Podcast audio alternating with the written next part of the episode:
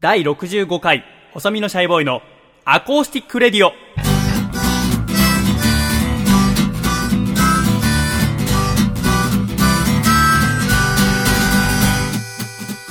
皆様ご無沙汰しております細身のシャイボーイ佐藤孝義です。第65回細身のシャイボーイのアコースティックレディオ。今回は2015年7月3日に行われた私の第10回ワンマンライブ横浜の様子をお送りします。当日下北沢ロフトにお越しくださったお客様そして今これをお聞きのあなたに向かって全力で歌いましたので最後までお楽しみいただけると嬉しいです。第65回細身のシャイボーイのアコースティックレディオ。この番組は京都府小林明久大分県かこちゃん東京都シャトーブリアン静岡県エルモミーゴ埼玉県草加の杉茨城県歌川ペロペロザロック東京都ヒロケソ東京都エクストリームパーリー。以上9名の提供でお送りしてまいります。では早速参りましょうか。CM をお聴きいただいた後いよいよライブスタートです。最後までごゆるりとお楽しみください。ではどうぞ!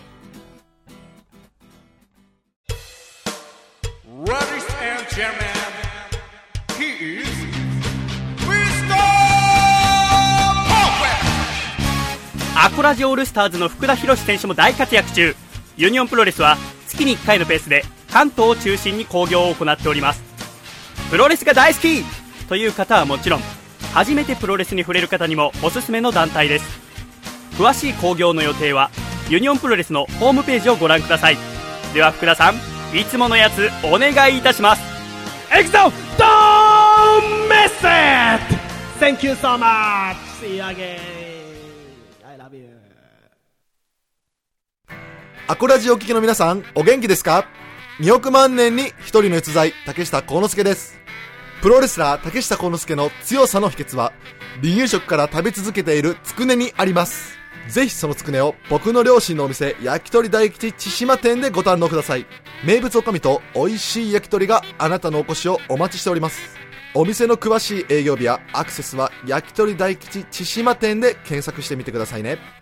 大吉の焼き鳥食べてデッドリフト200キロバンバン上げたったらええねん。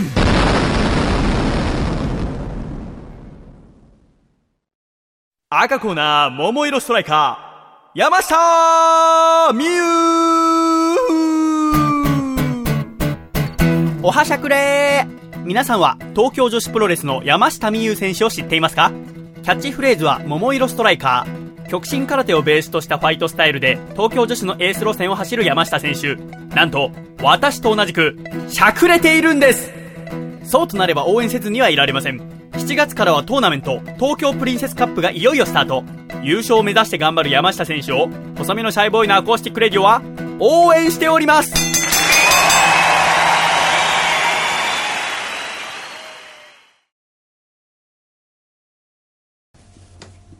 はい、どうもよろしくお願いします。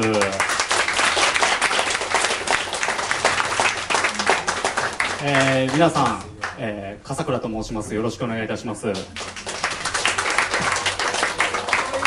とうありがとうございます。ありがとうございます。えー、あの初めてね、あの見た方、何のことか全然わかんないと思うんですけど、えーと、まあ、細身のシャイボーイさんが、えー、ポッドキャストでラジオをやっていまして、えー、その構成作家を務めております。えー見ての通りすごい今緊張してるんですけども。えーっとですねあのもろもろおめでとうというあの声が上がったんですけどもその、まあ、細身のシャイボーイのアコースティックラジオという中で、えー先週の、まあ、配信分なんですけども、えー結婚と、えー子供が生まれたということを、えー報告させていただきました、えーありがとうございますで、まあ、今回、あの、嫁さんにちょっと LINE をしたんですよね。あの、細身のシャイボーイさんのワンマンライブで、えーこうやってオープニングトークで、えー喋ってくるからねって言ったら、二つ返事で、絵文字もなしで、はーいだけ返事が来て、なんか早速、ちょっと、鬼嫁の片鱗を見せているのかなとか思いつつ、今、あの、ちょうど、まあ、あの、アコラジっていう中で、あの、西田っていう名前で僕の、まあ、彼女として、僕と一緒に出演したことがありまして、結婚をして西田から笠倉になったわけなんですけども、その西田は今、ちょっと大阪に帰ってまして、で、まあ別に喧嘩したわけじゃないんですけどあのその理由がなんかジャニーズのライブが当たったから なんか実家にあのいればあの預けてライブも見に行けるしみたいななんか早速なんかそういうことで鬼読めたなとか思いつつでまあその先週のその配信分のポッドキャストでその報告をしたっていう話で、まあ、その報告っていうのがだいぶ遅れての報告だったんですよ。去年結婚して今年の初めに生まれましたみたいなことをずっと僕は隠してたわけなんですけどその理由が、まあ、その僕の嫁が絶対に言うなと。あの世界で配信されてるポッドキャストで個人情報を言うなっていう話を、えーしておりまして、えー分かりましたと。僕はそれに従っていて、えーついに許可が出たので言ったわけなんですけどもあのすごい反応でしたね細見さん。あのえーみたいな。どういうこと？どういうこと？みたいな言ってて。僕はちょっとそれを すごい楽しみにしてたんですよね正直。その反応っていうか。まあでもその本番その収録が始まる前に言おうかどうかっていうまあそこでずっともうこのまま言わないっていう手もあるじゃないですか言ったら。もうずっと言わずにみたいな。気がついたらなんか小学校入学してましたみたいな。なんかそれぐらいの方が面白いかなとか思いつついやそれは違うとか思いながらまあ報告したんですけどもやっぱりあの細身のシャイボーイという男はすごいなと思ったのがまあそんなずっと隠してていきなり言われたらちょっと待ってって止めることできるじゃないですか収録。もう家でやってるので。それ止めずにやっぱりやるっていうそこのまあやっぱトーク力とか回し力っていうのがやっぱりすごいなっていうのが痛感させられましたよねということで。でそんな回をあの嫁に聞いてくれって言ってあのちゃんと報告したからあのなんていうか言ってはいけないこととか言ってないかなっていうもう配信されちゃったから関係はないんですけど 聞いてくれって言ったらまあちょっと聞いたけどええんちゃう？みたいな。めちゃめちゃ上からなんか言われて あはいよかったですみたいな感じで。まあみたいなそんな感じなんですけれどもね。ええあの久々ですよねあのこうやって僕が喋るのっていうのは。多分以前ご覧になった方もいらっしゃると思うんですけどその時はあのジャーゲジョージとかいう名前で出てきたと思うんですけど あのジャーゲジョージっていうなんかラジオネームでねあの投稿していまして それがきっかけでなんか構成作家を目指してみたいなことがあったんですけどもまあアコラジっていうのを収録していく中であのジャーゲジョージっていうやつがまあヘマをやらかしまくってですね、ええ、細身のシャイボーイさんにあのもうジャーゲジョージはクビだと言われてしまったんですよ、ええ、もう僕は完全に悪いんですけどもいろいろありまして。でそのあの怒られてる回だけはあの娘には聞かせたくないなって僕は思ってるんですけどね。まあみたいな感じであの適当というねトークライブとして前説をやらさせていただいたんですけどね朝倉として今回は。前説をさせていただきました、えーなんかねあの出てきてみんな声出そうみたいなのも一切やらずになんか自分のことばっかり喋ってすいませんね本当にね。声出しましょうか。ね。あれ？あそんなそんな違違った。違った感じな。のかなじゃああの強制的に声出させますけど、えー 僕が細身のって言ったらシャイボーイと叫んでもらってもいいですか？はい。あありがとうございます。本当に。はい。拙い喋りでね、はい、すいません。じゃあいきますね。細身のシャイボーイ。細身のシャイボーイ。細身のシャイボーイ素晴らしいです。ありがとうございます、えーこの後、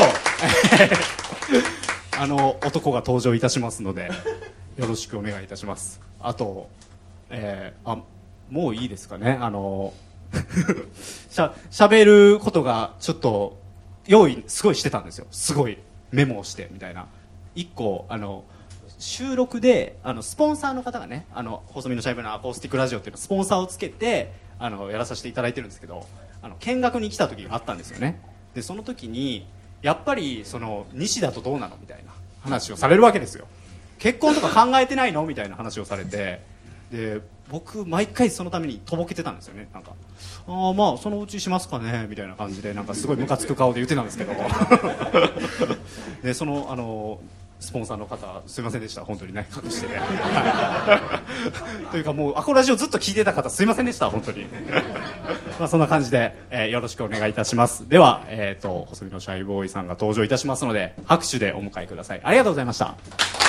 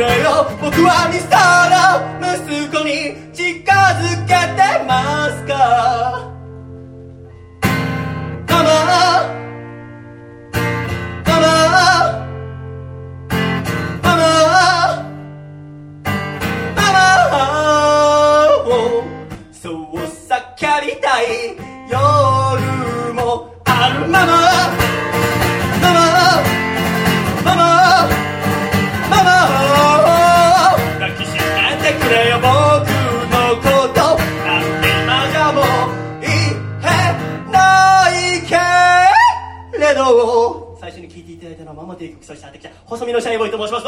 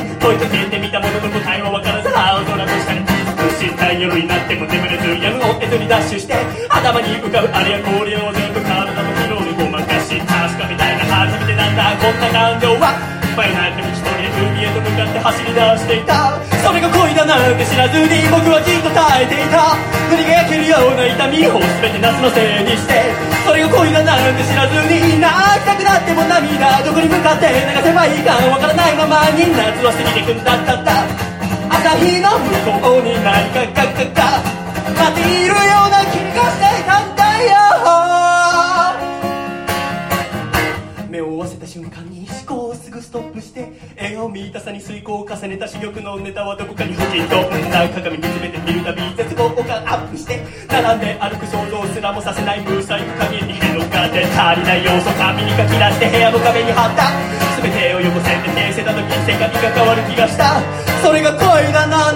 らずに僕は苦しんでいた。押して和解する感情の荒波を持て余したまま。それが恋だなんて知らずに抱きしめたいのよいつか。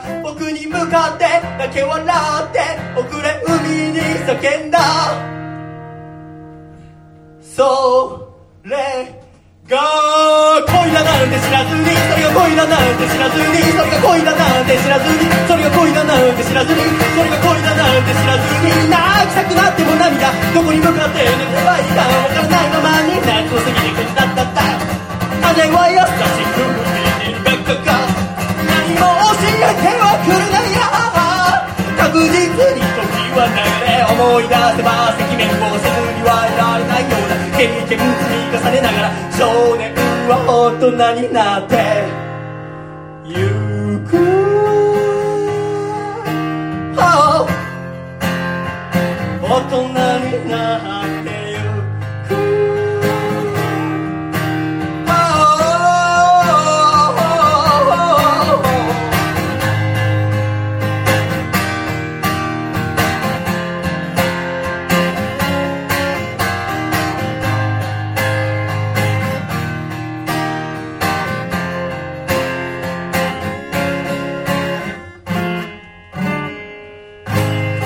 が恋だなんて知らずにしたありがとうよく来たね。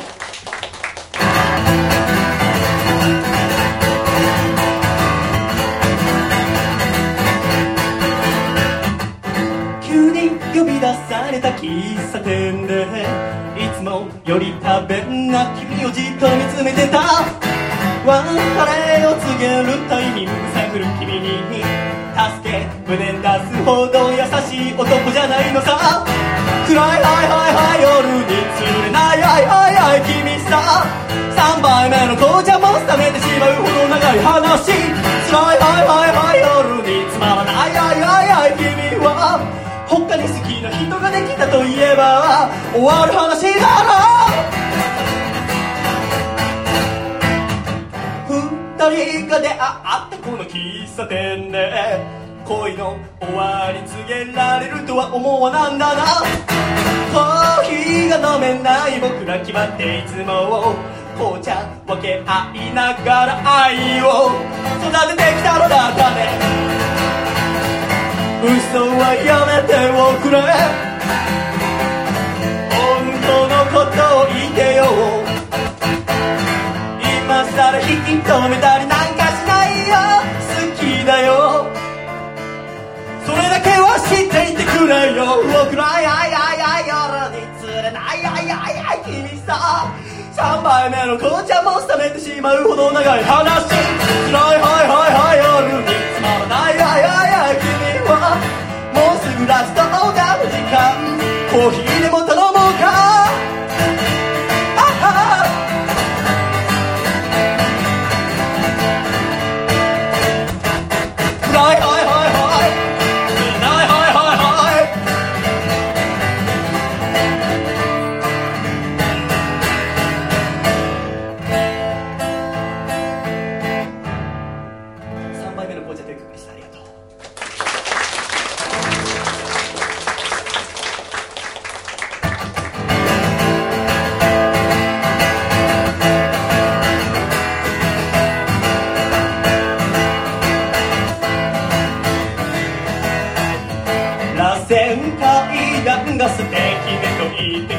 たんだ二人で暮らした川沿い古いアパートは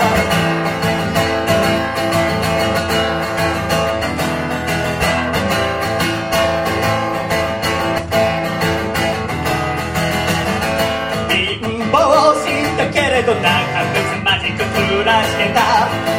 お前が黙って部屋を出ていたあの日までごめんなさい。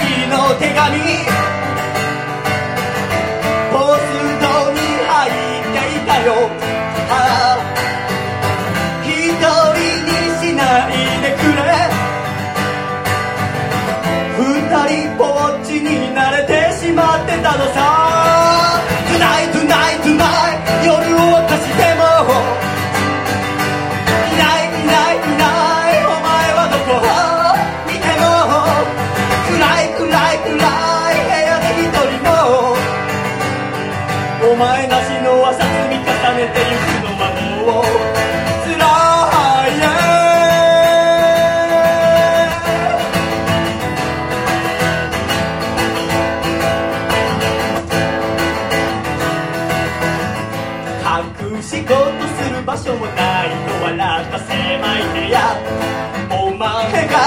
なくなっただけで持て余している。鍵は開いたままさ。いつでも帰ってこいよ、はあ、それさえ伝えられずに今夜もまたきっと眠れないのさ。カツカツンと階段登ってくるお前の足音が今にも聞こえるんじゃないかと耳を澄まして目を閉じる。ゆらりすらいるらい目を開けてみると。ひらりすらり隣お前がいるような気がして。一人くらいぽつり名前を呼ぶよ。返事がないことなんて分かっているけど。夢にだっていいだろ Tonight tonight tonight 夜を越しても。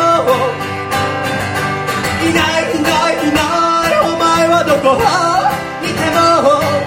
暗い暗い暗い。部屋の中でも。お前なしの中生きてゆくのはもう。辛い yeah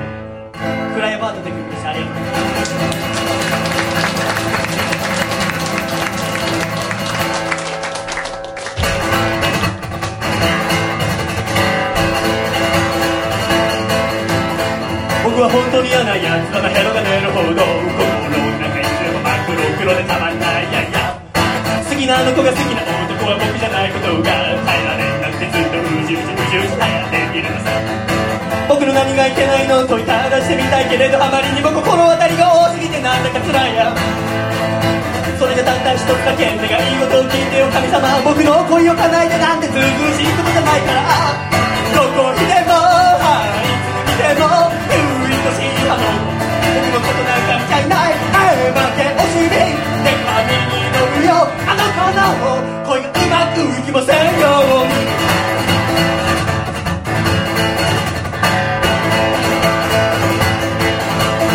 僕の何がいけないのと話してみたいけれどあまりにも心当たりが多すぎてなんだか辛い辛い辛い。それでたった一つだけだがいいことを聞いてよ神様僕の恋を叶えてなんてず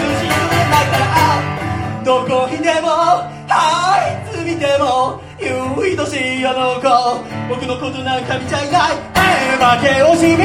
で髪に乗るよ。あの子の恋がうまくいきませんように。Wow, wow,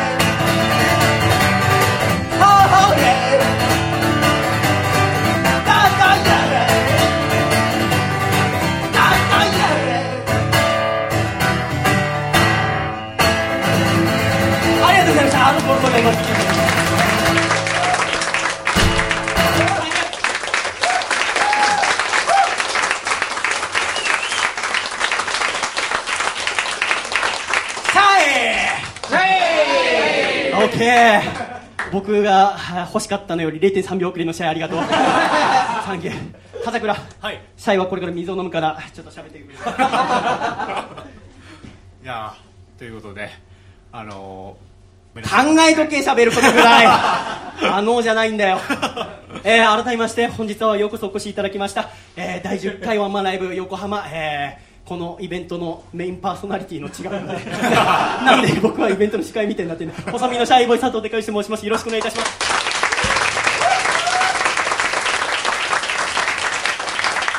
えー本日はですね10回目アニバーサリーということで、えー前座にですね、えー笠倉大先生のトークを、えー10万であのオファーさせていただきまして、えーなんとかしてギリギリ、えーこれでもね10じゃ足りないって言われて、えー子供のおむつ代が足りないんだって言われたんで 断りにくいなと思いながらですね、えー今日に来ていただきましたが笠倉でもね、はい。あのーあれですね君もうあれだね人前で嘘をつくようになったね。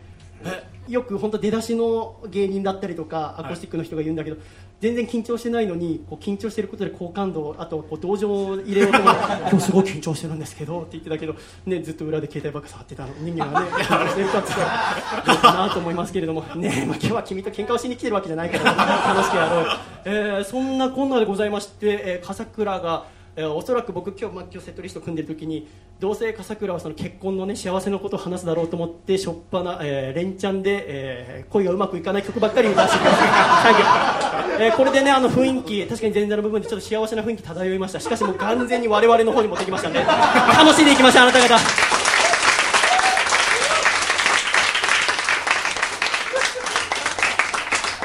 あの引っ越しましてですね。あのー私は、えー神奈川県横浜市戸塚区の東戸塚という町で育ちまして、えーまあ、そろそろ私も出ていかなきゃいけないもう遅いぐらいでございますね。笠倉ってもう22、3の時出てきたわけそうですねはい。大学卒業して1年目でね、はい。で私も出ていかなきゃいけないってことで笠倉どうだって家出る時なんか感慨深いもんあった？ああまあありまましたねでもどうやって出てきたの？ず出てくる時はっとお世話にバス出てくる時はえっ、とバスですね。僕今ななんで笑った？いやあの多分ちょっと詰まって険しい顔をしていたからっていう。あ顔か、はい。これは面白いもんよね。いつもは私はね、はい。ラジオをやってるのでどんなに険しい顔しててもね聞いてる方はわからないけども、今日は顔があるからね、はい。気をつけなきゃいけない。人前ということも意識しなきゃいけないもんでございますねで笠倉は大変よね。もう僕の鬼みたいな時の顔もね、僕鬼みたいな顔して軽快なトークしたりするからね。しますします。ええ。鬼みたいな顔しておねしょした話とかするから、あの笠倉本当ねかわいそうだなって思いながら。あの気づいた方いらっしゃいますかね。もう今今日初めてもしかしたらこの笠倉亮っていう人間見てる人もい,、ま、いると思いますしなんならこうラジオなど聞いたことない方は初めてこの存在自体を知ったと思いますけどこのやっぱ笑い方っていうのはとても大事なもんでございますね。普通にこう会話して笑う分にはやっぱ自然の笑い方ってあります。ただラジオの時ってやっぱちょっと誇張したりまたこう聞いてる人の身になって笑わなきゃいけないってそれがですね笠倉この去年の、えー4月からずっと一緒にやってきてもう職業病ですね。普段でもでマイクにちゃんと乗るように笑うようになっちまった。あの周波数的にちょっといきなり笑いもっていうと一番最初の音がこうブンって振り切れちゃってんこうノイズみたいにチッっていう音になってしまうんですね。それもあの笠から学びまして、まあ、学んだというか僕が次の週にあのお前の笑い方のせいでちょっと編集大変だったけど。あとなんかこう笑う時にねこうでこう口開くときにてっちっていう音が笠倉入っちゃってる時があってそれしばらく去年の秋口ぐらいにチュッチュって入っててこれ僕だと思って何回も聞いて僕たくさんリップノイズ直し方で Google で検索していろいろやったんですよねとかねごめんねちょっとめっちゃ飛んだね。前列のお客様が大変なことになりましたけども、えーそれとかをやってですね直したんだけど頑張ってやってるのに一向によくならないから放送を聞いてると。なんでかなと思ってやっぱ笠倉大先生だったんですね。でもで笠倉にねまたリップノイズ直せっつって、そうですね。直し方の一つとして水をたくさん飲むといいっつって放送前にやたら水飲んだせいで収録中にトイレ行きたがるっていうですね悪循環にもなりながら。えー申し訳ないなと思いながら、えー頑張っていると思います、笠倉応援してあげてください。ただまあ子供が生まれたってことで、はいそうですね。えー本当にねおめでとうって言わなきゃいけないところなんでございますけど、はい。でもやっぱこの人間どうかしてるなって私は思ったのはその先週ね私は横浜で最後のラジオを撮りましていつも自宅で私はラジオを撮ってるんですけどもその最後の収録は6月の末よね、はい。30日かな。で、えーせっかくだから収録終わってで笠倉と2人でじゃあ寿司を食いに行こうと。時々こう月に1回ぐらい僕は笠倉に回転寿司をおごってご機嫌伺うっていうこのを毎月週やってるんだけどもで寿司食ってるで、えーただですねあの本当に嫌だったんですけど笠倉がその日傘を持ってくるのを忘れて、えー横浜に来てしまってで回転寿司行く時にですね雨が降り始めて最初降ってなかったんですけどもで本当にもう人生の横転です。僕生まれて初めての相合い傘の相手が笠倉だったんですよ。で生まれてもう相合い傘バージンを笠倉に奪われてですね、えー、はま寿司っていうね回転寿司行ってですよ、で寿司食ってお腹いっぱいになってこれからじゃあと来週から東京だとまずワンマンライブやってしっかりお客さんに楽しんでもらってその後ねまた新たな1ページが刻むよっていう話をして、えー頑張ろうって言って相合い傘してる道すがらあすいませんあの今日放送で言い忘れたんですけど僕の両親離婚しましてっていう話をですね なんかあのー近所の子犬が可愛くてぐらいのテンションであの両親離婚しましてって言い出してるだから本当にすごいなと思いますね、えー結婚して子供を産んでる両親離婚してですよ。あとは何ですか？もうやめてもらっていいですか？僕もあんまりざわざわしたの好きじゃないのであののっぺりとしたですね。時々でいいのでドキドキするの。ははい。なんか隠してることとかあります？もうないですよ。でもね、何もないような顔してるよ本当にはい。うん、だから、まあ、そのままななんかあったら逐一言ってもらって。わかりました。あだからいかに君が僕を信用してないかだよね。別にさ要はそのなんだろう例えば新鮮なリアクションしてほしいって構成作家だとしますよ。この彼がね構成作家なんて大されたもんじゃないですけどね。でそれであのだってもう失礼ぶっこくのが大得意で今日もこれ風倉の埋設始まるってあ聞きました？今の笑い方。これあのお金をもらってる笑い方ですよ。勉強していただいて。金が取れる笑い方でございます。あの風倉のね埋設を始めていいかなと思って7時ちょっと過ぎたぐらいにちょっと客席見てもらえるって言って客席見てたら、えー思ったよりも人来てますよって言ってお前俺のライブなんだと思って当たりちゃんと頑張って来てくださってるのにお前。と思いながらですねご機嫌な感じで始めましたけどあの東京に引っ越しましてですねお前のせいで脱線しちゃったじゃんか、えー東京に引っ越しまして、えー私はですね三軒茶屋という町に、えー引っ越しました。あのーだ竹下君と同じ世田谷区でございますね。だからもう近所で暮らすことになって、まあ、この下北沢も今日初めてその、えーこの下北沢ロフトに家から来たんですけどあのドアトゥドアで18分でしたね近いのよ。びっくりして三軒茶屋の駅前からバスに乗って駅までね7分なんだけど歩いて家までですね。で7分歩いて駅に行ってバスに乗ってここまで約8分ぐらいで17分18分で着くんですよね。なんかいつも横浜からこの下北沢ロフトに来てた時は一通りこう重い荷物を持って1時間半から2時間かけて来てたのでちょっと疲れた状態であのいつもライブをしてたんですけど今日あまりに楽すぎてですね、えー皆さんがもうお分かりの通り饒舌に喋りすぎてしまっているというあまりいい影響は出てないところなんでございますがこれからちょっと三軒茶屋をね寝床にして頑張りますのでどうぞ応援よろしくお願いいたします。じゃあご機嫌なナンバー聞いてください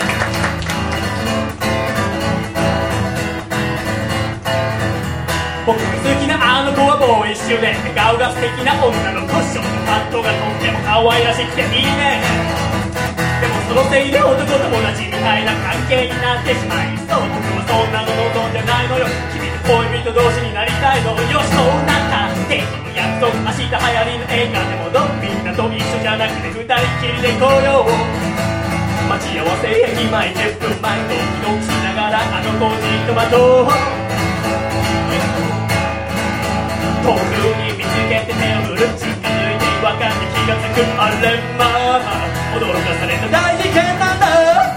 あの子が履いているのはさいつもジーンズの彼女が今日はさてそのためにおめかししてくれたのですあいやいやあの子が履いているのはさいつもジーンズの彼女が今日はさこれはご機嫌なデートになりそうだぜ baby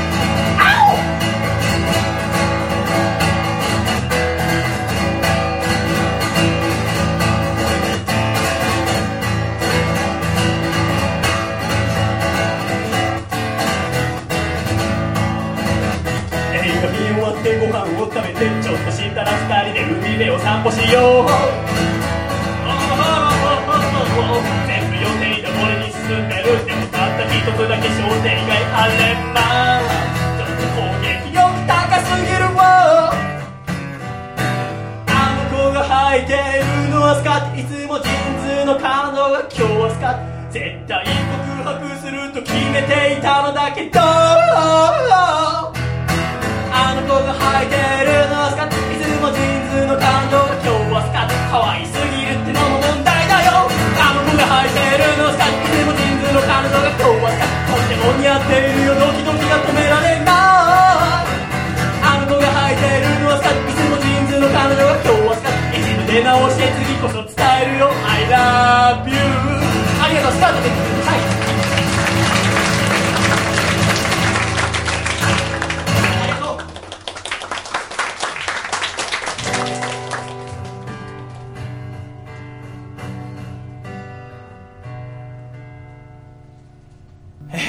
8月に公開する、えー映画の主題歌を。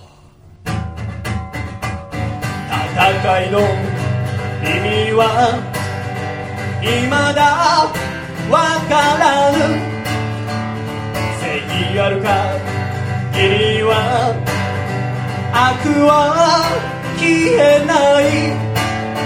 ドミノお前はまだ信じ。られるかドミノその拳を奮い出せるか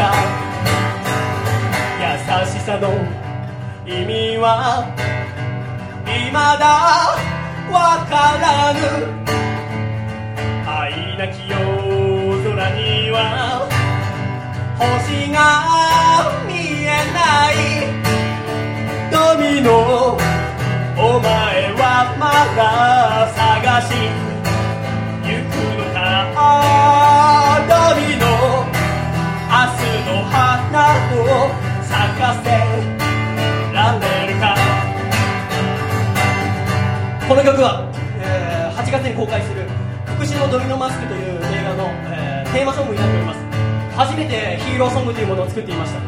私にとってヒーローっていうのはあなんか悪者を助ける存在だったり、えー弱者を救う存在というよりもなんかこうずっとそばにいる友達だったりなんかこうたまに電話したくなるなまた私が誰かの声聞きたいなっていう時に話しかけてくれるそんな身近な存在が僕にとっての一番のヒーローなんですけどこのドミノマスクっていうのもそんなえー男だと思います。ぜひ映画楽しみにしててください。負けられない思い拳に込め負けたくない打ち込む瞳の奥に燃える。炎仮面に隠して。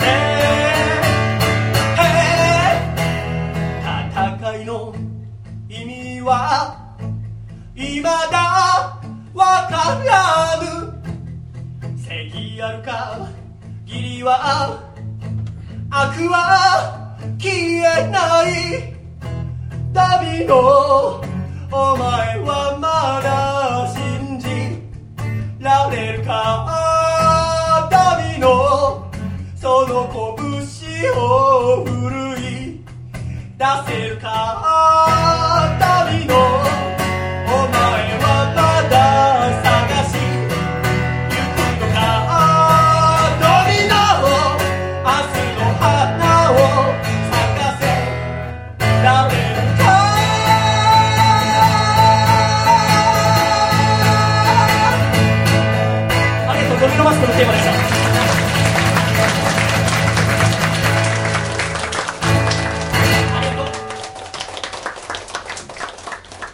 どうした？はい素晴らしかったありがとうございます、はい。そうそう。でも家族らこの夏始まります。7月に入りましたが、はい。この夏一番楽しみなことは何ですか？そうですね。やっぱり家族で。ラジオのイベント言えよお前。お願いしますよ。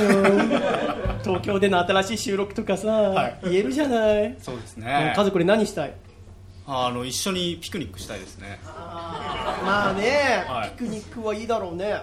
そうですね。どこに行くの？ピクニックは。光が丘公園ですかね。近所だな。近所ですまださ外には出してないの？でも嫁さん要はね連れて大阪行ってんだもんね、出してますね。そっかそっか。はい。ジャニーズ。ジャニーズですね。はい。大阪でライブに。ちなみに何のコンサートなんですか？平成ジャンプという。あそうなんだ、はいチケットが当たったんだって言ってましたね。まあ、普通のことしか言わねえな。そうですか。いいですね。旦那的にはどうなんですか？嫁さんがやっぱ他の要はかっこいい男を見たりするっていうのは。あそれも全然大丈夫ですね。僕平気なの？自体があのアイドルを見てなんかわーわー言ってるような人。今でもアイドル見てるんですか？見ますね番組とかは。誰が好きですか今？今だと向井地美音ちゃんっていう AKB48 えの。何何何？え向井地美音ちゃんっていう。向井地美音ちゃん？はい。あ本当に分かんなかった。アンフェアとか映画に出てました。へえあ子役で。AKB の子なはい、子役から AKB になった子なんですへえ斬新あそうなんだ。い。や僕の悪い癖であのチューニングしてる時に喋ることが本当にもうふわふわするっていう。だって申し訳ないけどあそっか。なんたらえ？なんたらマリンちゃん？あと 向井地美音ちゃんですね向何井向井地美音っていう。あそっか。後でなんか文章にして送ってもらっていい？は 一応書いてから確認するわじゃあ、えーそうですか。えーでもねせっかく東京来ましたから夏っぽいことにしなきゃいけませんよ。そうですね。だからやっぱりあのすごいなと思ったのはまあ君とは一緒にしませんけどなんかこう楽しい夏は過ごしたいなと思ってるんです。やっぱり君がすごいなと思ったのはその僕が引っ越しするって言って引っ越しの日にちまで行っても一言も手伝いましょうかって言わなかったな。すごいなそうですね。言わなかったですね。あれは何なの？言わないっていう確固たるプライドがあった。いやいやいや全然そんな恥ずかしいなと思ったんで。どういうこと？自分から言うのは？はい。なんか段ボールとか一緒に運んでる姿を想像したら。そうなの？そういう理由か、はあ。じゃあ許そうか。ありがとうございます。あのねでも君もさこの1年に2回引っ越ししてですよはいあの一応引っ越しのねいろんなこと知ってるわけじゃないですか。そうです少しねでもなんかこうノウハウを教えてあげようとか思いませんでした？あなんかガスの開通は気をつけた方がいいですよっていうのをちょっそうそうそう。と教えました。いやもう俺がガス東京ガスに連絡した後にね、う ん遅かったですか？うん、あ。ありがとう。はい。曲いっていいどうぞ。あありがとう。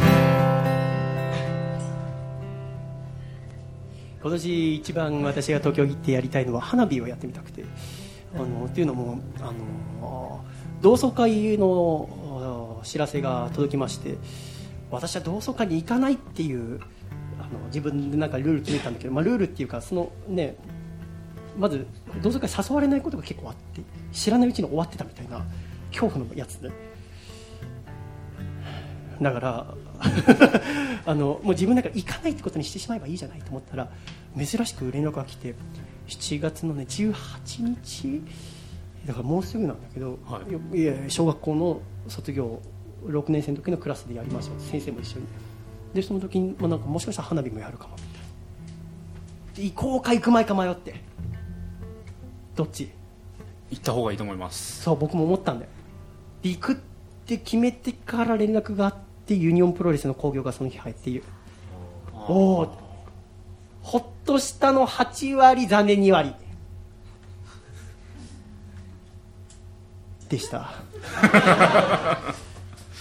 で行けないんですけどただまあその分花火自分でなんかやろうと思って。でもやっぱ花火の中で線香花火が好きなので、えーまあ、線香花火をやる曲を歌いたいと思いますね。まず歌を歌ってですねその7月はいけませんので。なんかしっくりこないんだよな。なんか曲にこうスーッといけるためのこうあれができてないですね僕的あに。あじゃあ線香花火一緒に行きましょうか。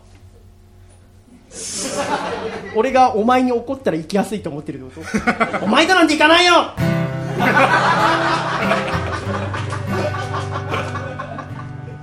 なんとなくは気づいていたけど気のせいであれと願っていたんだ仲間内で開かれた花火大会の途中で僕は愛おしい。あの子に彼氏ができてしまったと知った。悲しかった。落ち込んでいることを絶対に気づかれたくなかった。僕はさほど好きでもないのに花火を楽しんでいるふりをしていた。どうやら僕の恋は思いを告げることもなく散った。この花火のように。線香花火しりし燃える。夏の思い出道連れにして恋の終わりが似合く消えてゆくからでしょうか。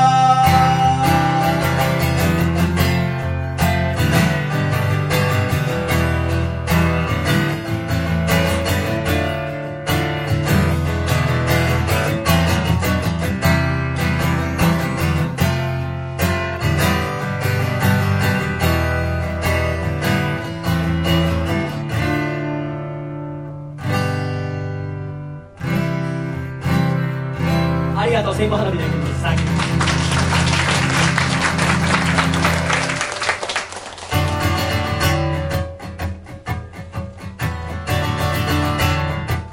笠倉に子供が生まれたってことでもうあとね3歳とか4歳になったらですね。うん喋り出したりするわけでございますよね。で童謡とかを歌ったりするわけじゃないですか。えー来たる日に備えて笠倉の娘用の曲もいろいろ作っていかなきゃいけないなと、った時にですねやっぱあの恋が破れた話とかじゃいけないわけでございますよね、えー小さい子向けに一番いいのはやっぱり季節のイベントお正月、えーあと節分ひな祭り、えーえーそう考える時に今一番近いイベントは何ですか？七夕です。おおすごい。素晴らしい、ということで七夕の歌を。七夕なのにあなたに会えない織姫と飛行士さえ愛し合う夜なの星降る。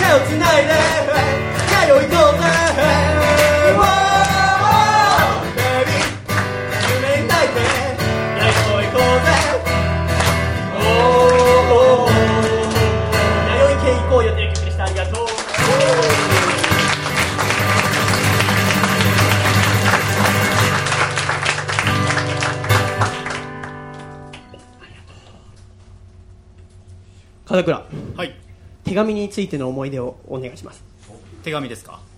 僕はあの小学校6年生の時にですねあの初めて付き合った女の子がいたんですけども、付き合うっていうことがどういうことか分かんなくてその子とずっと文通でやり取りをしてましたね。あの相手のポストに自分の手紙を入れて相手が手紙を、まあ、自分の家のポストに入れてくれるのを待つという、まあ、そういった手紙の思い出がありました。親にちょっと見られたりなんかして恥ずかしかったなっていう思い出なんかもありつつ、ええまあ、そういった思い出がありますね。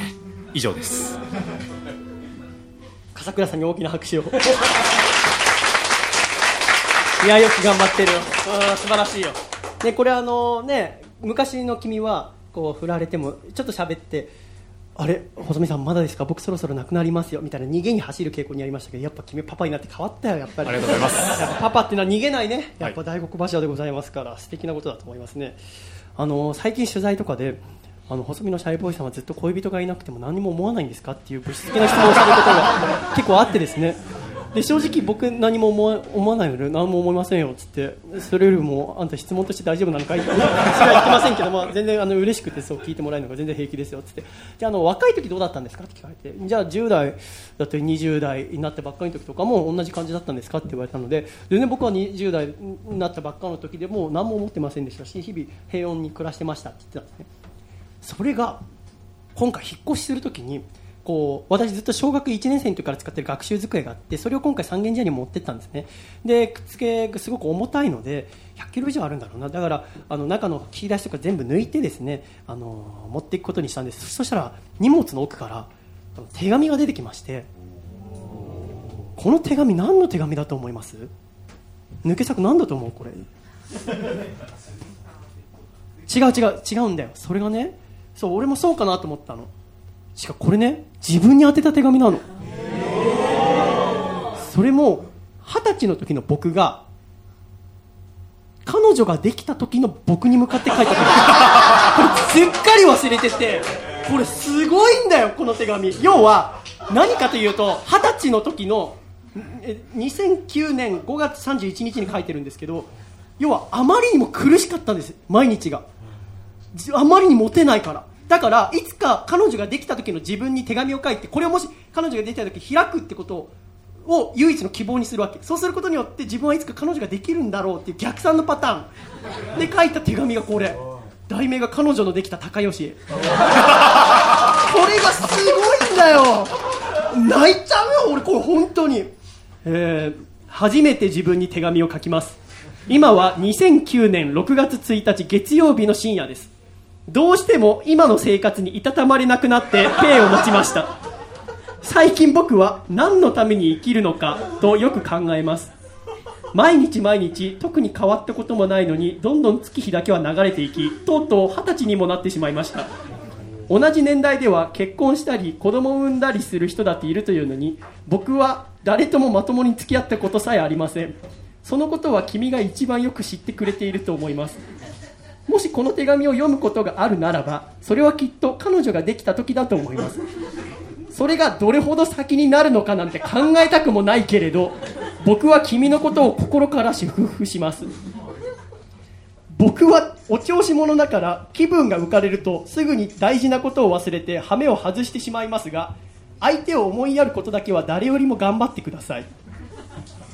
僕は、えー恋人と過ごすそんな幸せな日々に希望を持って頑張って生きるからまた日が明けて電車に乗って学校に行けば僕は街中のカップルに握り拳を作るわけだけど そんな日々をいつか笑いのネタにできるぐらい幸せになってください。最後になりましたが本当におめでとう佐藤孝義という手紙をですね過去の私からいただきまして。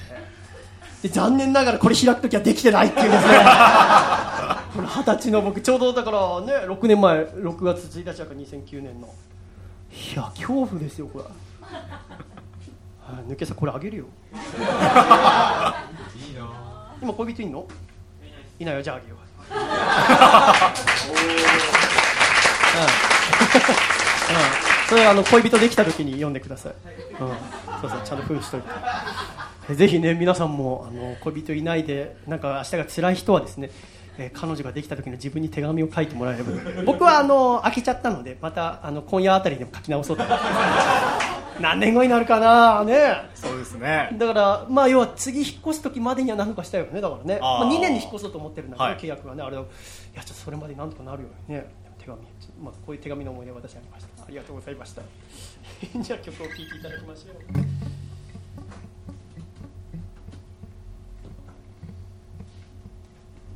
不意に君から手渡されたら手紙が恋文であることはあからでつぶく君の横顔が教えてくれていた。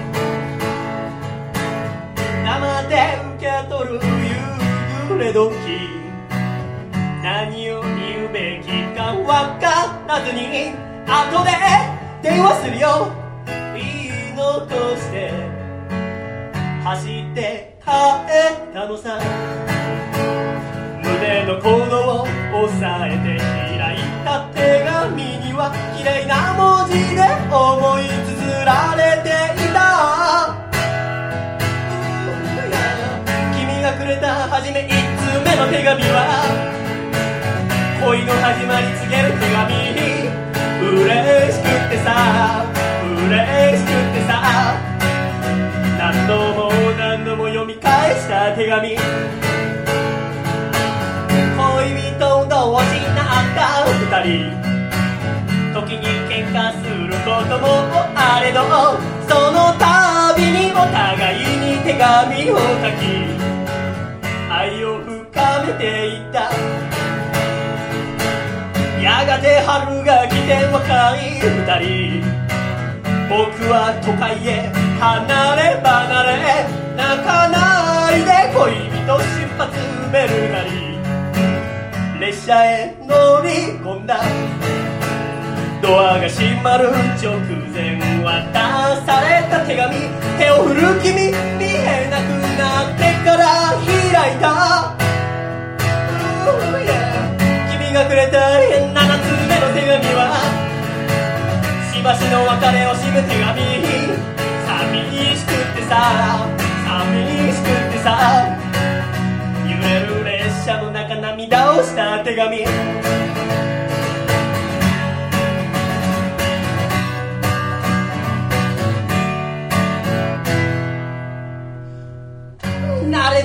都会の暮らしの中に安らぐ時間も見つけられずに電話越しふるさと君に強がり。平気を装った。いっそ全てから逃げ出して。君が住む場所へと帰ろうかな。後ろ向きさみだれ振るていた。電話の声を聞いて失敗をしています。体には気をつけて頑張ってね。でも忘れはしないで帰る場所があることいつでも笑顔で迎えてあげるからね。君がくれた13通目の手紙は全てお見通しだった手紙。情けなくってさ負けてたまるかってさ。胸に誓って握りしめた手紙。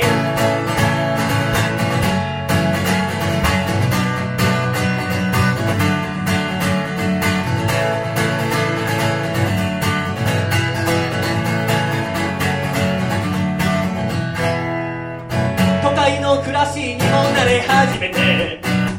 新しい友達もできてさ面倒くさがり僕の悪い癖さ少しずつ連絡をサボり始めてた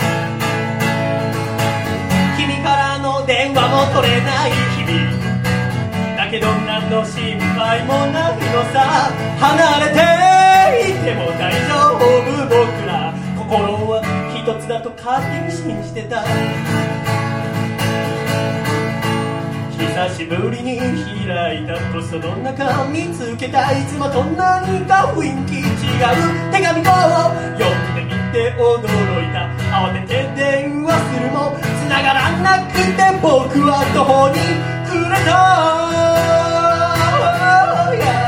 君がくれた21通目の手紙は恋の終わりを告げる手紙。悲しくてさ。ねえどうしてってさ。何度も何度も涙をした手紙。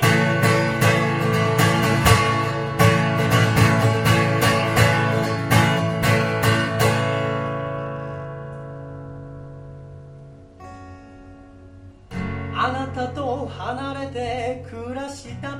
日々に私は気づかされたのです。自分で思っていたよりも私とっても弱かった。あなたを都会の綺麗な人に取られてしまうのではないかしら。不安は募れど減ることはなくて。私は辛かった。そ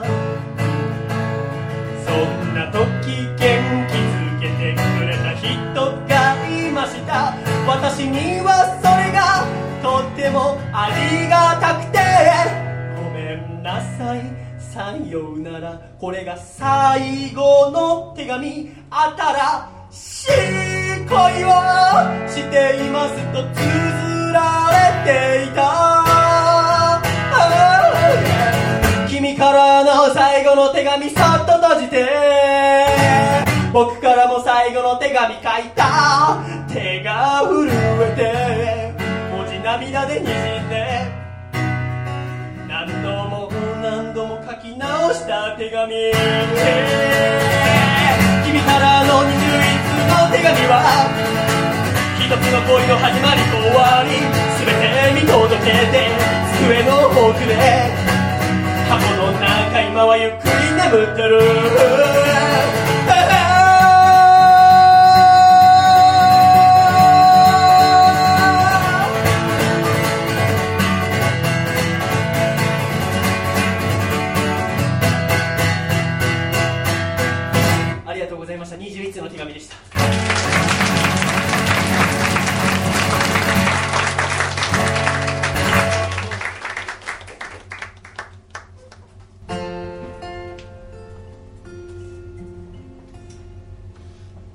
人過ごしてきた時間が長くなればなるほどに新しい一面見つけるの難しくなるものね。それもそっか今じゃお互いがお互いを知りすぎて喧嘩すらできずに鞘に収まってしまう。あなたに見えるものを私に見えないものをそれすら抱きしめてずっとあなたと一緒にいたい。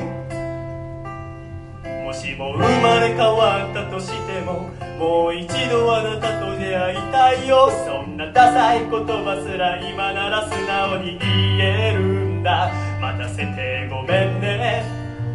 待たせてごめんね。う前に気づけてよかった。これが本当の気持ちを愛してる。二人歩む長い道のりの中でふわり気持ちたがう日もあるでしょう。そんな時はそばにいてね離さないで抱きしめて可愛くなれないわがままな私を。もしも生まれ変わったとしてももう一度あなたと出会いたいよ。そんなダサいセリフすら今なら目を見て言えるんだ。待たせてごめんね。待たせてごめんね。偽りないこの想いをちゃんと受け止めてよね。時の過ぎゆくままに思ってもきっといつか途切れてしまうんだ。でもその度に私が紡ぎ直してみせるから。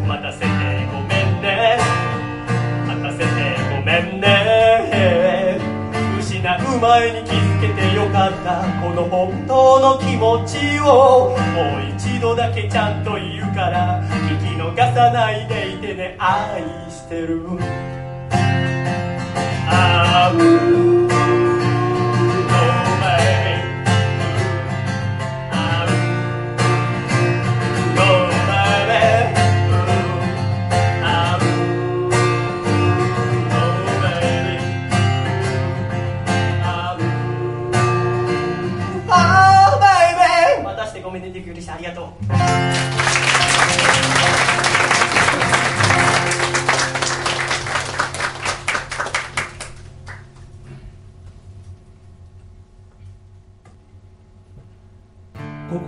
浮かんだ疑問に答えてくれる人はなくただただずっとじっと暗い部屋の中で一人ぽっちだった日常を変えたくてでもすべきことわからなくて答えを求めてひたすらに僕はラジオを聞いてたラジオを聞いてたラジオを聞いていたラジオを聞いていたラジオを聞いてた。ラジオを聞いてた。ラジオを聞いてた。流れるロックミュージックに心奪われた10代の。夜に戻ることはもうできないことに気づいてはいるんだけど。いくつになったってさ変わらないもの一つあるんだ。ヘッドホンつけてスイッチを入れれば。葉耳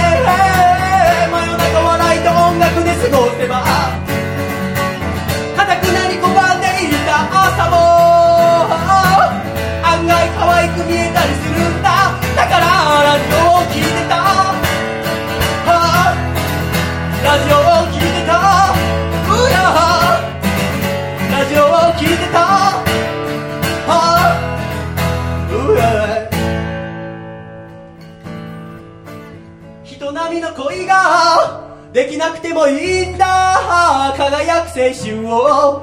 過ごさなくてもいいんだ。僕は笑ってたんだ。泣いたりもしてたんだ。音楽を聴いてたんだ。それが全てだったんだ。ラジオを聴いてた。ラジオを聴いてた。ラジオを聴いていた。ラジオを聴いていた。ラジオを聴いてた。ラジオを聴いてた。ラジオを聴いてた。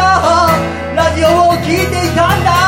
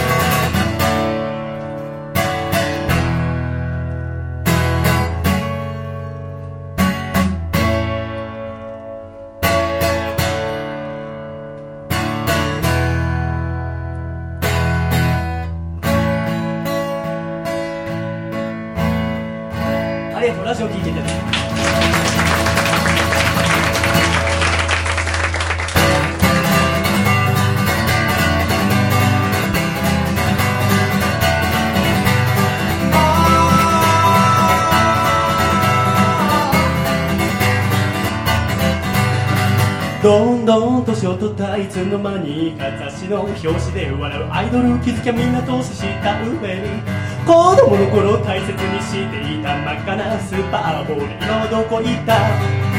寂しいな寂しいね寂しいか寂しいぜ寂しいわ寂しいね。寂しいか寂しいね父さんが笑った顔最後いつ見たすっかり増えた白髪の何パーセントが僕のせいなんだ。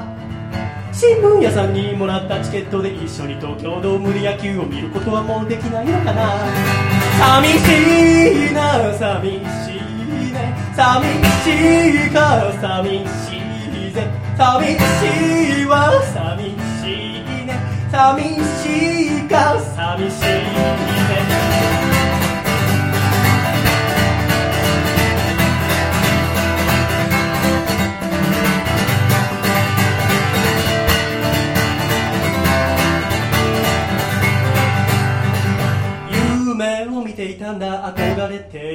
仲間と共に高みを目指すそんな自分の姿。でもね現実はそんな甘くないもので何も変わらず僕は今も一人ぼっち。いつだって不安を抱え悩みに追われそれでも気づかないふりをしてるでもね聞いてよ友よ言わせてくれよ。僕はいつも一人思っている。おお寂しいか寂しいぜ。寂しいわ寂しいね。寂しいか寂しいね。寂しいな寂しいね。寂しいか寂しいぜ。寂しいわ寂しいね。寂しいか寂しいね。中村お前は今何を考えている？西村お前は今どこに苦しんでいる？小笠原お前は今何と戦っている？広藤お前は今誰に立ち向かっている？あー野田徳一高さ石川元気にやってるかい？牧谷小林山田福島ちゃんと笑ってるかい？福大の木屋佐川さん佐久間元気にやってるかい？鈴木さんあなたは今誰を思ってんだ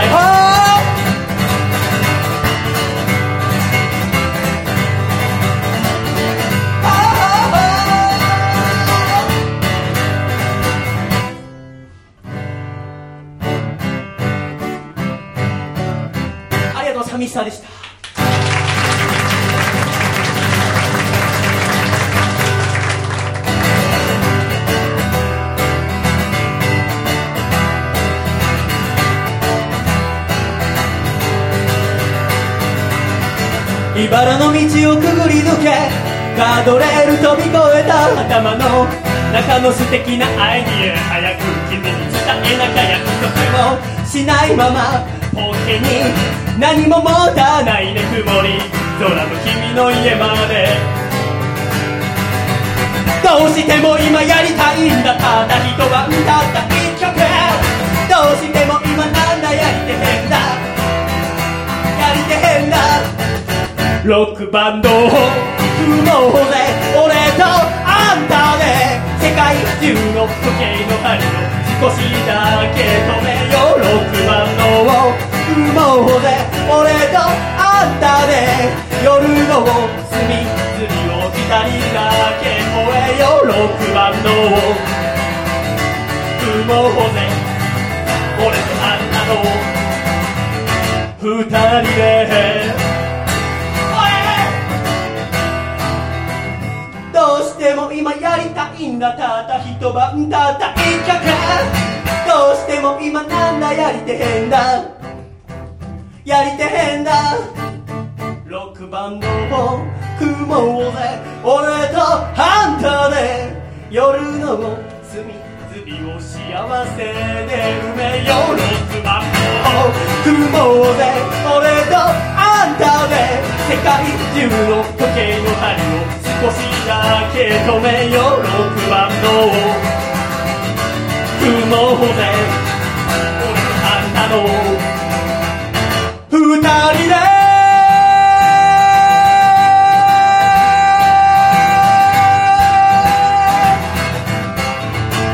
6番の雲で提供でしたありがとう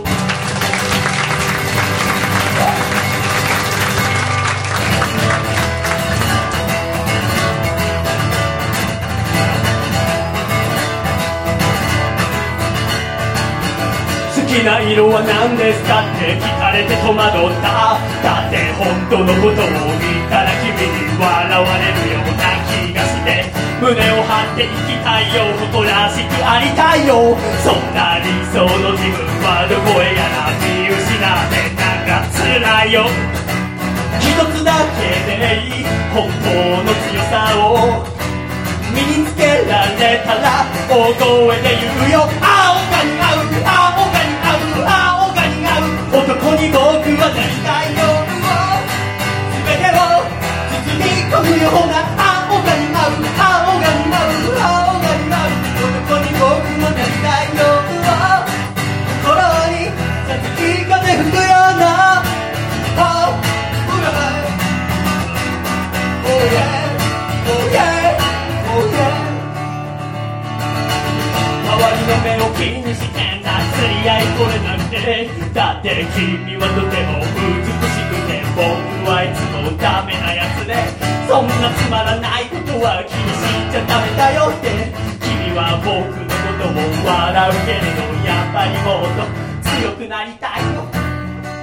一つだけでいい本当の強さを身につけられたら大声で言うよ。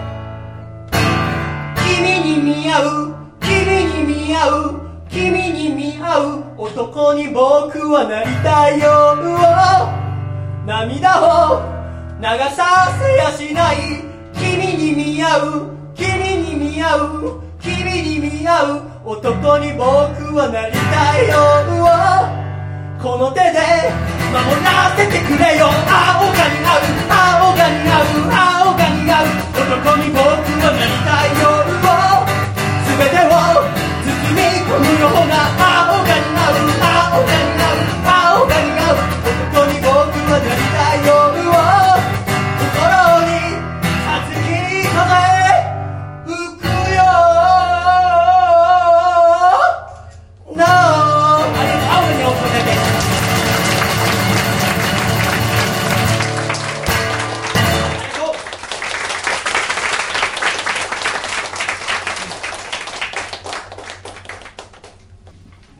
に出てきまして今日で3日目になります。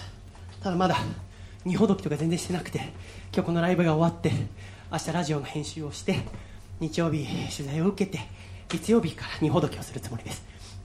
荷ほどき楽しみ。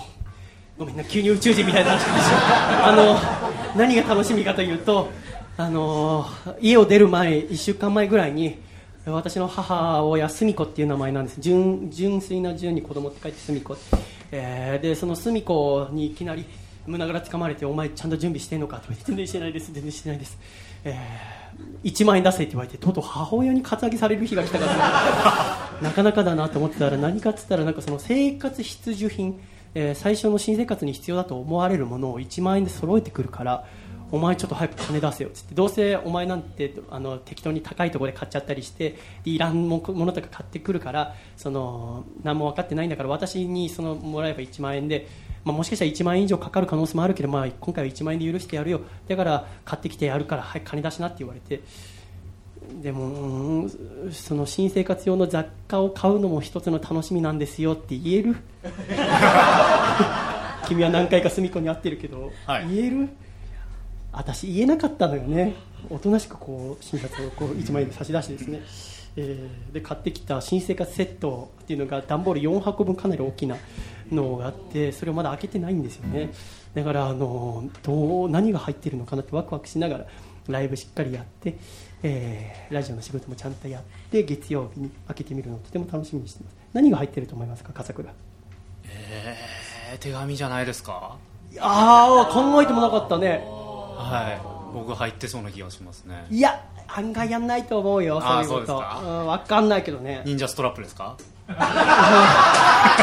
その忍者ストラップっていうのは君が私のラジオの中のコーナーのママ選手権っていうものの中で、えーに私の隅っこをネタにした忍者ストラップという音源を送ってくれたことに関して今君は言ったわけね。そうですね。説明ありがとう。ございます点数をかけさせんじゃないよお前。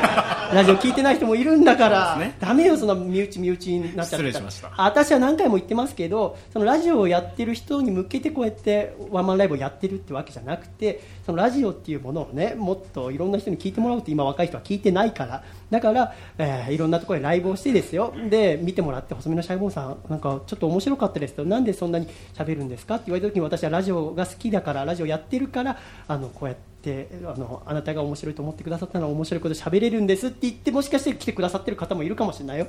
その作家がお前身内身内じゃダメだろお前。そうですはいすいませんでしたそうだなお前、何言っても響かねえよパパにはパパっていう免罪符がもう無敵なんですよね。何言ってもこうピョピョピョピョンって跳ね返されてる感じで。幸せになってください。お前離婚したら絶対許さねえからな。はいそれは。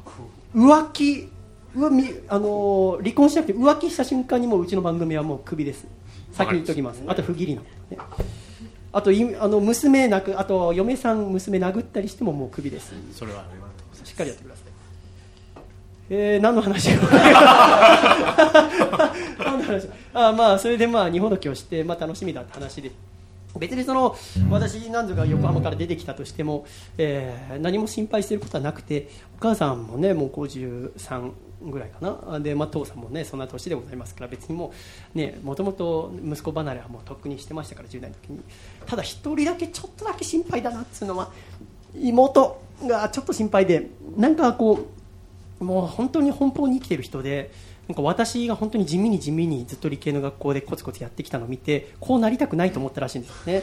だから妹はもうポンポンポンっつってもう大抵、まあ、家帰ってこないこととかも多いんですけどで、まあ、今中目黒で働いてるのかな。で僕家出てく時にさあのもしかしたらお兄ちゃん家にいつかお世話になることもあるかもしれないからっていうのをもう完全に聞き流して家出てきたんだけどなんか嫌なんだよそんなの。でもなん嫌なんでその妹の世話とかをするのは。嫌なんだけれどもなんかこう今までこう一緒の横浜の実家で暮らしていたのが初めてこう全然見えなくなってなんかこう誰かに騙されるんじゃないかなとか、えーなんか誰かに傷つけられるんじゃないかなって思う。この気持ちは初めてこう家出る時に感じてああやっぱり俺も一応お兄ちゃんの血があるんだなと思いながら、えーそんなことを思いながらですね今年の春ぐらいに作った曲を聴いていただければと思います。妹。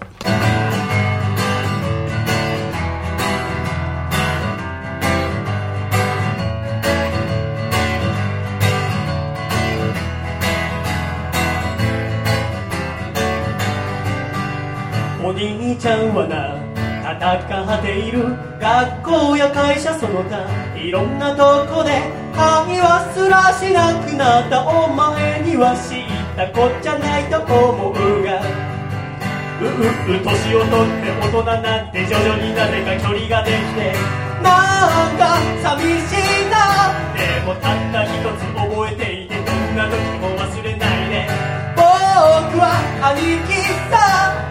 困ったらいつでも頼ってくれ。うん分かっておくれ。よ妹よ。この世でたった一人の兄弟なのさ。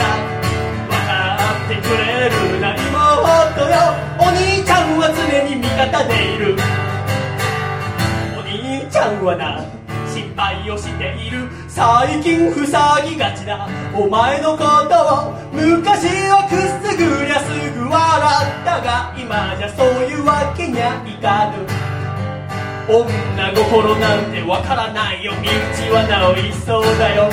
ケーキ買ってくるかモンブランが今も好きかどうか知らないけど。うん笑っておくれよ妹よ。お前がうつむくと家の中が暗くなるから笑ってくれるな妹よアンニュイなんてまだ似合わないぞ「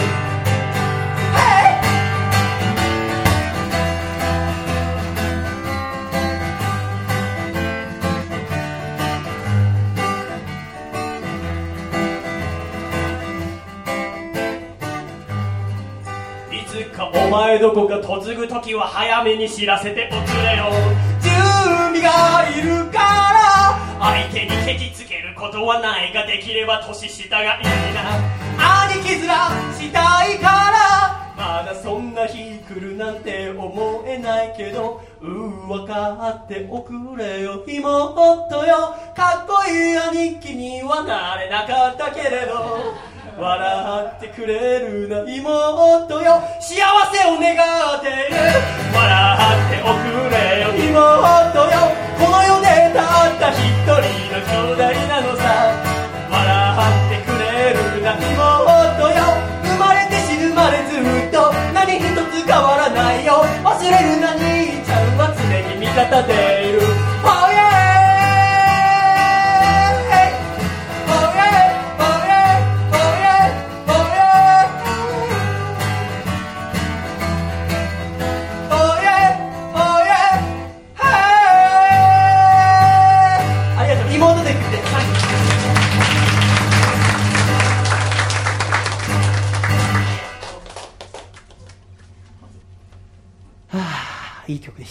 そうですね。僕も妹がいるんですごいわかります風倉も妹何個下ですか？僕の妹は3個下ですね。3個下。私の妹も3個下ですけど笠倉の妹はすごく美人らしいですよ。あの前にラジオネーム踊る宝石ちゃんって子が笠倉の同級生で、はい。笠倉の妹も見たことあるらしいんですけどすごい可愛いって言ってました、あそうですか。はい。でその妹笠倉の妹は僕も会ったことないんですけどあの収録ラジオの収録終わった後にお兄ちゃんに笠倉にメール LINE を送ってて「いや妹から連絡来ましたわ」って言うから「どんなメール来たの?」って言ったら見せてもらったら「お兄ちゃん何々駅の周りでおすすめのラブホない?」っていう妹として同化してるメール。それでちょっと恐怖をしたんですけど、はい。ちょっと仲が良すぎるんですね。恐ろしいよね、はい。もう君はのとこは君のところで問題があると思う。いろいろ。だからもうちょっと出してもらえればと思います、えーじゃあ私ちょっとあの弦買いますからその間弦が切れちゃったの今。ああじゃあそうですよね。はい。うん。じゃあこれからの抱負を教えてください坂倉豊富ですか、へえちょっと妹の話しようと思ったんですけどじゃあそっちからしてもいいですか？大丈夫ですか？あ。いやその妹なんですけどもちょっと距離感がまあちょっとおかしいなっていうのはあるんですけども。いや僕はお兄ちゃんとしてすごい心配になったのがバイト先の店長となんか付き合ったみたいな話が来ましてその店長がまあ45歳ぐらいの店長ででもうあのどういう気持ちというか、まあ、複雑な気持ちなんですけどもまあどうしたもんかいなと思ってたんですけども、まあ、デートがホテルばっかりなんですよね。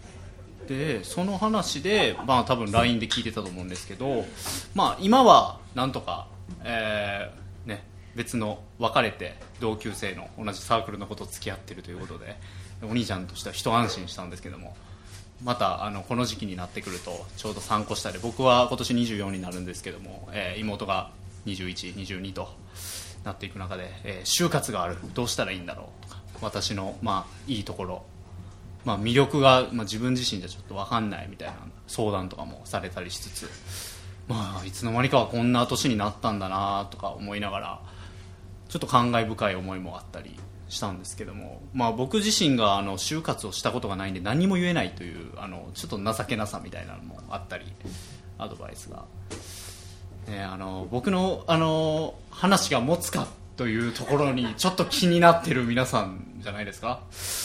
あこういう逃げがダメですよね。あの抱負を語ります。とりあえず。まあなんかそのさっきまあ、寂しさっていう曲を聴いてて思ったんですけど、まあ、どこかこう、まあ、アコラジオやってる、まあ、細見さんと僕もどこかこう寂しさを抱えてたりとか、まあ、そのそれこそ聴いている人も抱えてるとは思うんですけどなんかそういうなんかちょっと寂しいなって思った時にいつでもポッドキャストを聞いたら明るい僕たちが話してるっていうのがあの、まあ、続けられたらいいなっていうのが東京に行っても変わらず横浜でやってたことを、まあ、保ちつついや超えていきつつアコラジを作っていけたらなというのが今年の抱負ですね。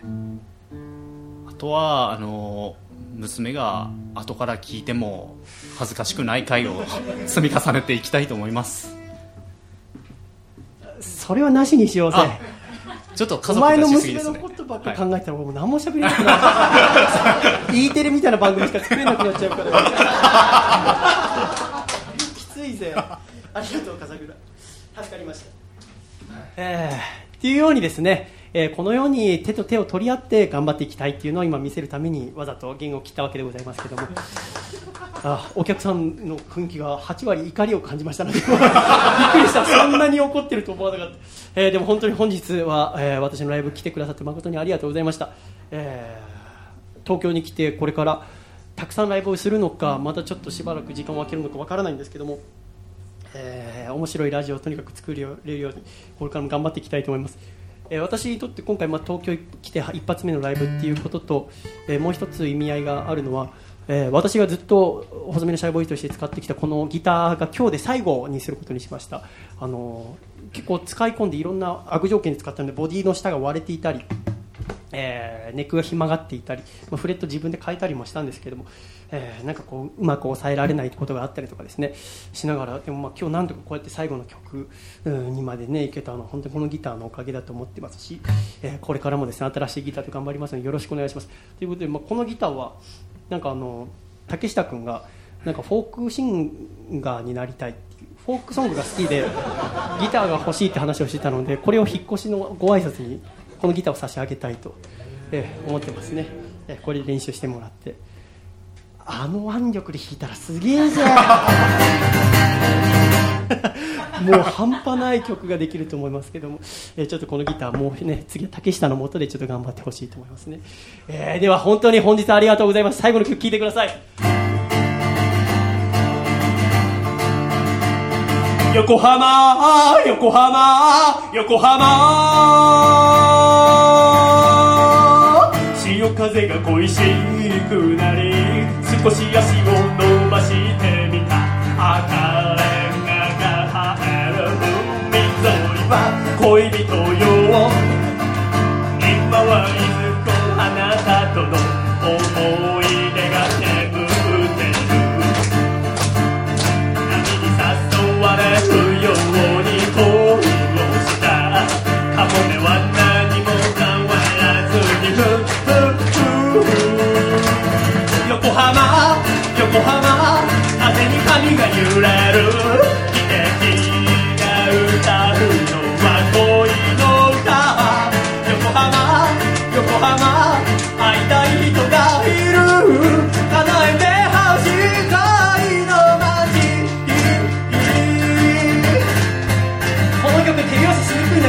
いよ。もうじゃあ始めたもんはしょうがねえ。もうめちゃくちゃいいから叩きまくれお前ら。夕暮れの大桟橋で風に吹く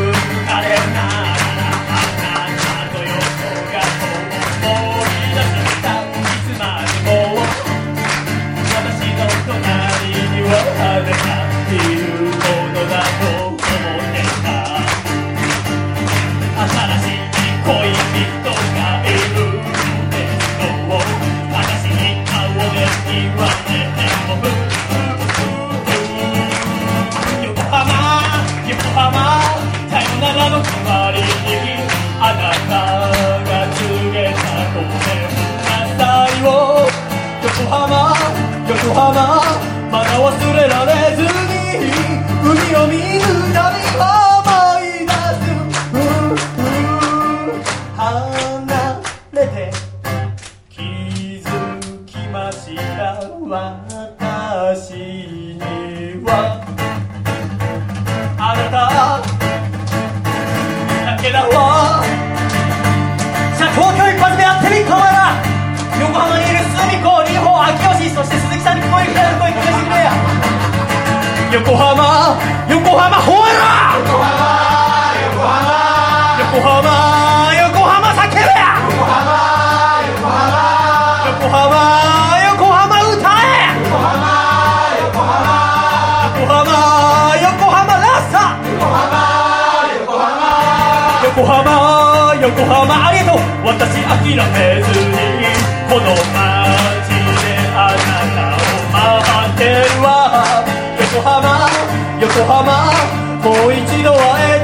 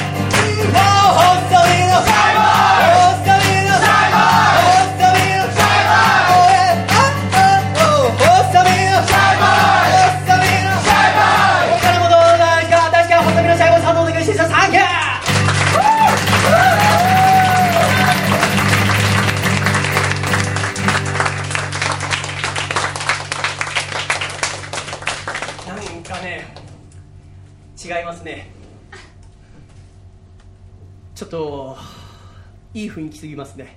なんか私はなんかこういいライブをしたいとか別にあなた方を楽しませたいわけじゃないですよ。ぶっちゃけ言ってしまうと。何ってなんかこうさ誰もやってないことをやってみたいわけせっかく出てきたからには。自分の話でやってる。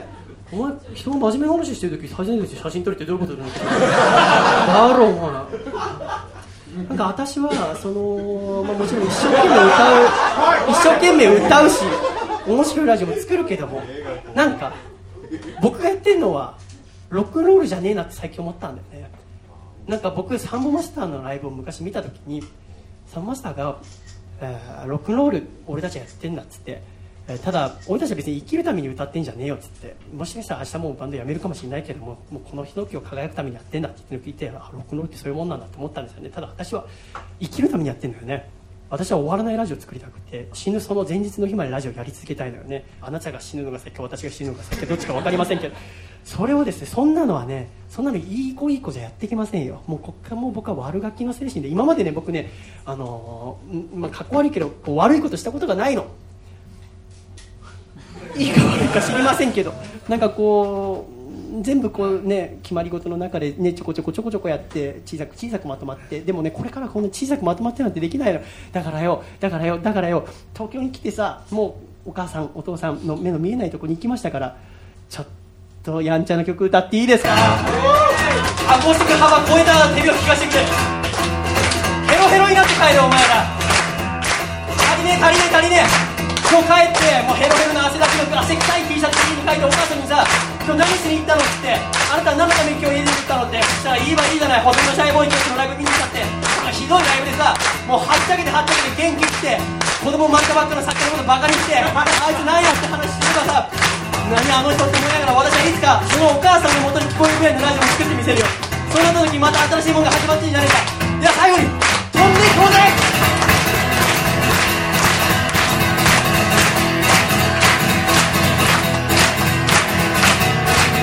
愛しいあの子のクバンドが好き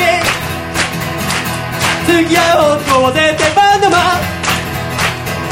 でも僕はアコースティックギターしか持ってない。もちろんバンドなんてやったことない。でもこんなことでくじけちまうほどおいらの思いはようでもない。あの子の君を嫌いしたい。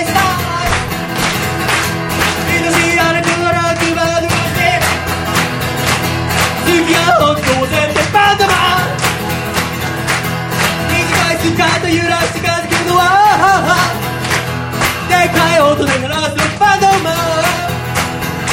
でもオイラのギターも負けちゃいない。アップなんかように君の好きな曲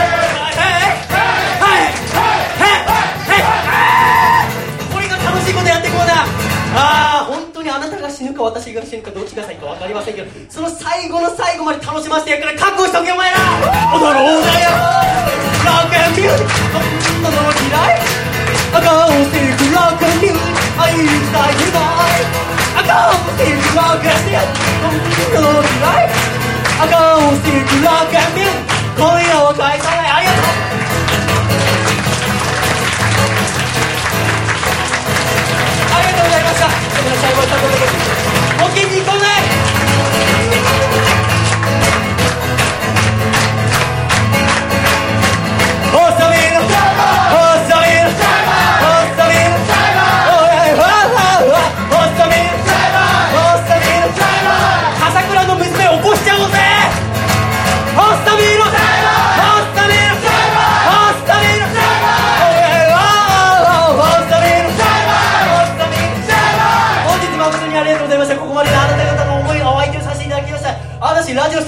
細身のシャイボーイと申します。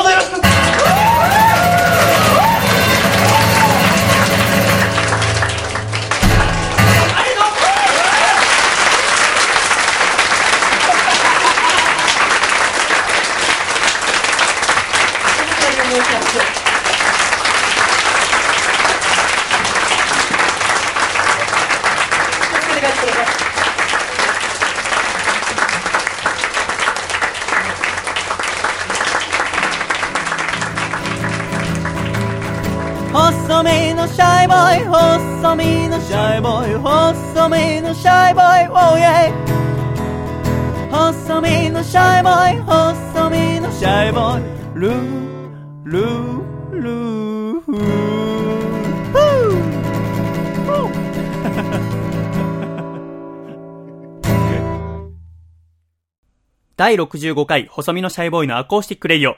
この番組は、京都府小林明久、大分県かこちゃん、東京都シャトーブリアン、静岡県エルモミゴ、埼玉県草加の杉、茨城県歌川ペロペロザロック、東京都ヒロケソ、東京都エクストリームパーティー、以上9名の提供でお送りしてまいりました。最後までお聞きいただき誠にありがとうございました。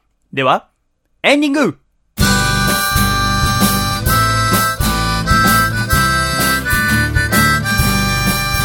暖かい。シャイということで第65回細身のシャイボーイのアコースティックレディオエンディングでございます、えー最後までお聴きいただき誠にありがとうございました。えお楽しみいただけましたでしょうか、えー楽しんでいただけてれば幸いでございます。ということで、え私はですね東京都世田谷区三軒茶屋に引っ越してまいりました。駅から本当は歩いて10分以内に着く場所でですね、え下北沢へもバスで1本で着く場所ということで、え今までの横浜よりは交通の便といいますかいろんなところに行くのが便利になったのではないかなと思います。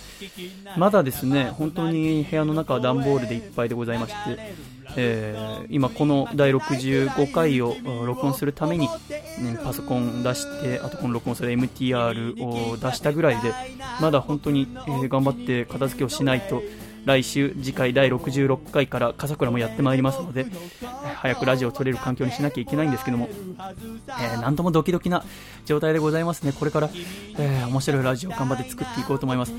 なんていうかうーん、まあ、こんな機会じゃないとですね言う機会がないんであれなんですけど、えーまあ、ラジオパーソナリティとして私は本当に足りないとこばかりで、えーまあ、喋る能力、えーあと知性、品格、え面白さ、あとま歌に関してもですねなかなか録音の技術、また音楽の基本の知識なども足りない中でもしかしたらもうちょっとちゃんと自分で技術を身につけて勉学を励んでから、えー皆さんにこうやって発表するものを作った方がいいのかもしれませんがでもですねなんていうか、えー毎週こう苦しみながらでもやってる姿それを見て自分も頑張ってみようって思っていただけるのではないかなと思って、えー風倉と2人で今宿泊しながらやっております。これから東京でのラジオ収録が始まりますが、まあ、正直どうなるかわからない。これから、えーどんなラジオが作っていけるのか分かりませんがもちろんこう不安というものもあるんですけどもそれ以上に、えー私はワクワクしておりまして、えーどんなラジオを作れるんだろうどんな方が聞いてくれるんだろうそしてまあどんな方がゲストに来てくれるんだろうと、えーそんな気持ちで新生活、えー7月、えースタートしておりますねうーん本当に足りないところばかりでうん聞いてくださってる方には申し訳ないなと思うことが非常に多いんですけども必ず、えー皆様がずっと楽しんでいただける、えー終わらないラジオを私この手で作ってみせますので、えー一緒に頑張ってまいりましょう。本当に。俺も頑張るお前も頑張れで、えやってまいります、え今週も最後まで聞いていただきありがとうございました。そしてですね、アコラジとしては、えもう来月でございますね。2015年8月16日、お台場カルチャーカルチャーにてこのラジオのイベント、アコラジ夏祭り2015が開催されます。こちらもですね、続々とまたゲストの方決まっておりまして、また方からと話しながら面白い企画満載で、えーあなたのお越しお待ちしております。えーチケットも絶賛発売中でございますので、ぜひぜひ8月16日お越しいただければ嬉しいです。よろしくお願いいたします。そして今回第65回細身シャイボーのアーコスクレディオ MVP は、そうですね、うんあの引っ越しをですねすごく手伝ってくださって埼玉からわざわざ3トントラックを出していただきですねえー本当あの私の母の澄子ともいろいろ話しながら引っ越しを手伝ってくださった埼玉県のラジオネームうにうにさんを、えー今回の MVP にさせていただきたいと思います、えーありがとうございます。えーということで、えー本当の本当に第65回も終了でございます。何が起きますか？これからドキドキもんでございますがぜひぜひお付き合いくださいませ。うんあのなんとかね早くこの家にいろんな人を呼んで面白いラジオを作れる環境にしていかなければいけません。皆さんもねこれから夏が始まります。どんな夏にしていきますか？私はまだなかなか決まっていないところなんでございますがぜひですねこれをお聞きのあなたと楽しい夏そして楽しい2015年にしていければなと思っておりますので来週以降もよろしくお願いいたします。うんそうですね、まあ、まずは、えーちょっとねここのところ本当にえーおにぎりとパンしか食べてないので早く料理をする環境を作らなければいけませんね、えー それはもう、えー皆さんには関係ないことなんでございます。申し訳ないでございますが。では来週から、えー元気にやってまいりましょう。よろしくお願いいたします。では行くぞ。123シャイ。ありがとうございました。来週のメッセージテーマはあなたの新生活の思い出教えてです。こちらもよろしくお願いいたします。アコラジ東京編もよろしくね会だったね。